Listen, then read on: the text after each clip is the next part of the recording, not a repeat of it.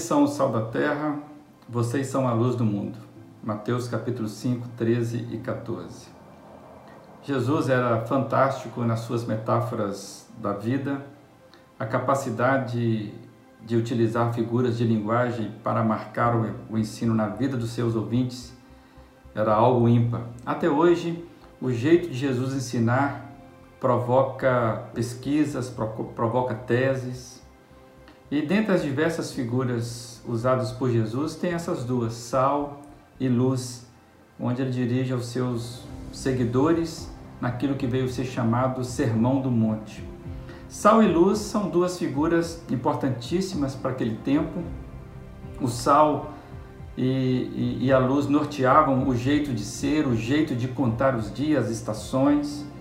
A luz era, a luz era um importante guia para a produtividade, para o controle, para o movimento. E o sal era importante para a manutenção, né? o descanso, a conservação, o sabor. O sal seria comparado ao freezer, a geladeira daquele tempo.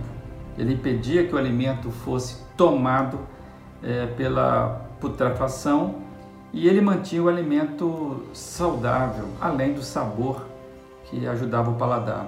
E essas duas dádivas, né, essas duas ações, é, elas agiam de forma diferente, mas ambas eram essenciais para a vida. Era impossível imaginar a vida sem essas duas figuras. O sal, ele exerce uma figura invisível, uma, ele atua de forma invisível ou discreta. A sua influência é no, ela, ela, ela está num, bem, bem, bem no, na parte interna, né, onde se encontra, ou seja, a, sua influência é discreta, ela produz efeitos é, invisíveis ela, o sal ele, ele mergulha, ele trabalha intra, dentro, é, enquanto a luz ela é, ela é o contrário, ela, ela exerce a sua força explícita, é, é algo extremamente visível, que chama atenção para si, que ela indica, né? ela está sempre na posição estratégica, ela, ela, ela ilumina, ela guia.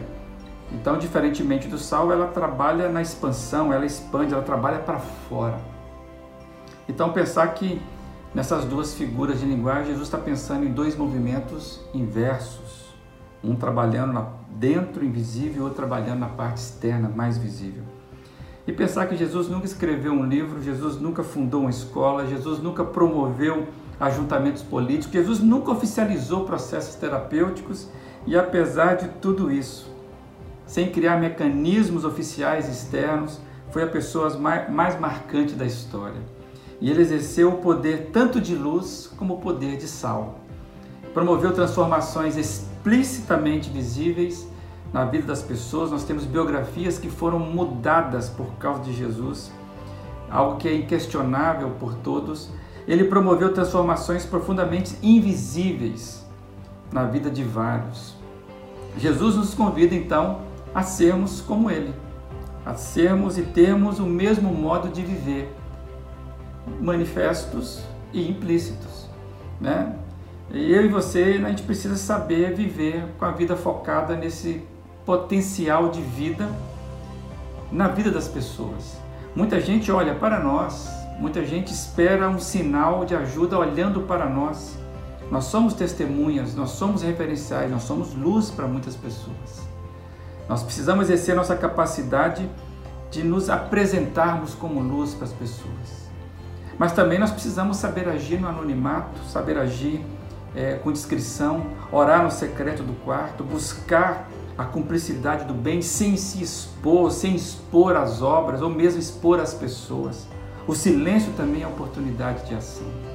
Então, somente os seguidores de Jesus podem exercer com plenitude, não com perfeição, porque nós somos limitados, mas nós podemos ter a influência, o poder da influência e da multiplicação de vida de Cristo nessas duas áreas, aquela que é expansiva, aparente, e aquela que é simples, é calada, é silenciosa.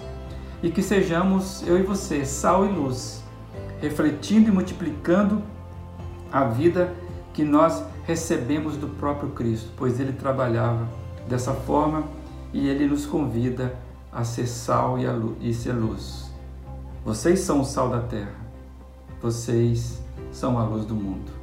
que eu e você possamos exercer essa potência de vida que o Senhor Jesus nos convida a ser. Um bom dia, fica na paz.